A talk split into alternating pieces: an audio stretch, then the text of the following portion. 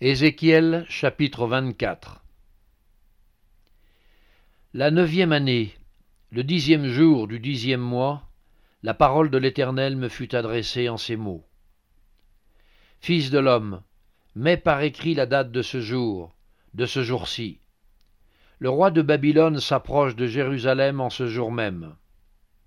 Propose une parabole à la famille de rebelles, et dis-leur. Ainsi parle le Seigneur l'Éternel. Place, place la chaudière, et verse-y de l'eau.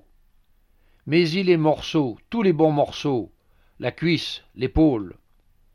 Remplis-la des meilleures eaux. Choisis dans le troupeau et entasse du bois sous la chaudière. Fais bouillir à gros bouillon et que les eaux qui sont dedans cuisent aussi. C'est pourquoi ainsi parle le Seigneur l'Éternel. Malheur à la ville sanguinaire, chaudière pleine de rouille, et dont la rouille ne se détache pas. Tire-en les morceaux les uns après les autres, sans recourir au sort. Car le sang qu'elle a versé au milieu d'elle, elle l'a mis sur le roc nu, elle ne l'a pas répandu sur la terre pour le couvrir de poussière. Afin de montrer ma fureur, afin de me venger, j'ai répandu son sang sur le roc nu, pour qu'il ne fût pas couvert. C'est pourquoi ainsi parle le Seigneur l'Éternel. Malheur à la ville sanguinaire. Moi aussi je veux faire un grand bûcher. Entasse le bois, allume le feu, cuis bien la chair, assaisonne-la, et que les eaux soient brûlées. Puis mets la chaudière vide sur les charbons afin qu'elle s'échauffe, que son airain devienne brûlant, que sa souillure se fonde au-dedans, et que sa rouille se consume. Les efforts sont inutiles, la rouille dont elle est pleine ne se détache pas. La rouille ne s'en ira que par le feu. Le crime est dans la souillure, parce que j'ai voulu te purifier, et que tu n'es pas devenu pur, tu ne seras plus purifié de ta souillure, jusqu'à ce que j'ai assouvi sur toi ma fureur. Moi l'Éternel j'ai parlé, cela arrivera, et je l'exécuterai. Je ne reculerai pas, et je n'aurai ni pitié ni repentir. On te jugera selon ta conduite et selon tes actions, dit le Seigneur l'Éternel. La parole de l'Éternel me fut adressée en ces mots. Fils de l'homme, voici, je t'enlève par une mort soudaine ce qui fait les délices de tes yeux. Tu ne te lamenteras point, tu ne pleureras point, et tes larmes ne couleront pas.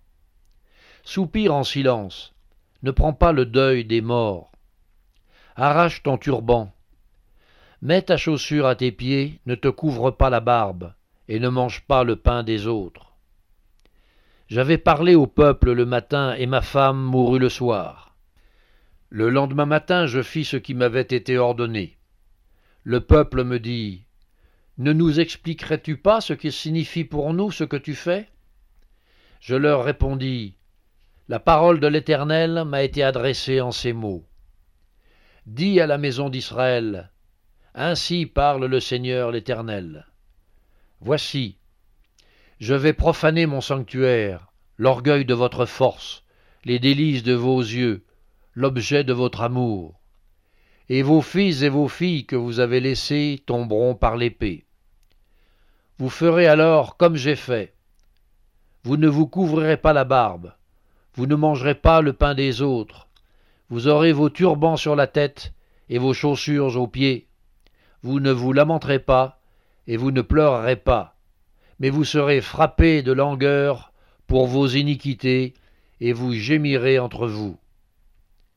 Ézéchiel sera pour vous un signe. Vous ferez entièrement comme il a fait.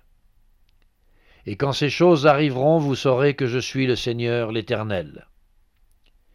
Et toi, fils de l'homme, le jour où je leur enlèverai ce qui a fait leur force, leur joie et leur gloire, les délices de leurs yeux et l'objet de leur amour, leurs fils et leurs filles, ce jour-là, un fuyard viendra vers toi pour l'annoncer à tes oreilles.